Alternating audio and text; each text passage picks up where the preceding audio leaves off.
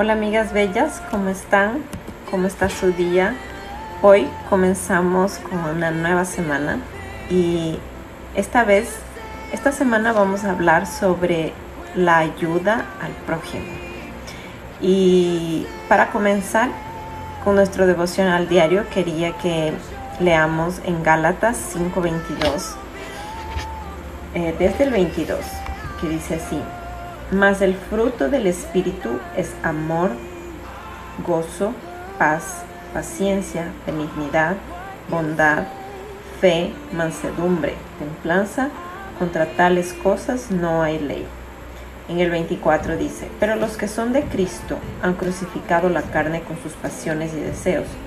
Si vivimos por el Espíritu, andemos también por el Espíritu el 26. No nos hagamos vanagloriosos, irritándonos unos a otros, envidiándonos unos a otros. Y bueno, yo escogí este versículo porque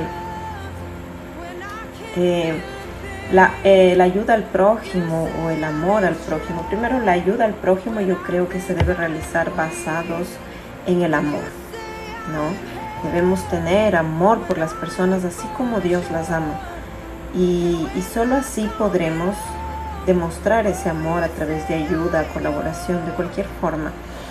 Y como dice la palabra de Dios, como cristianos, nosotros tenemos el Espíritu Santo viviendo dentro de nosotros.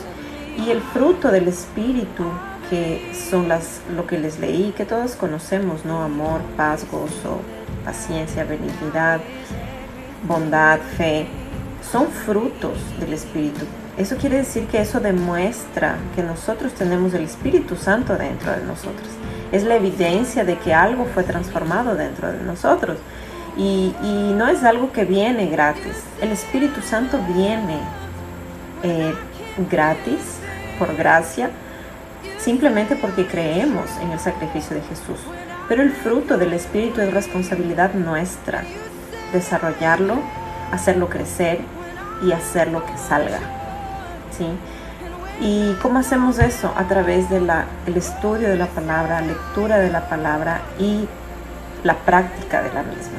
Solo así vamos a poder demostrar frutos de justicia, frutos eh, a través del Espíritu Santo y como evidencia de que Cristo cambió nuestra vida.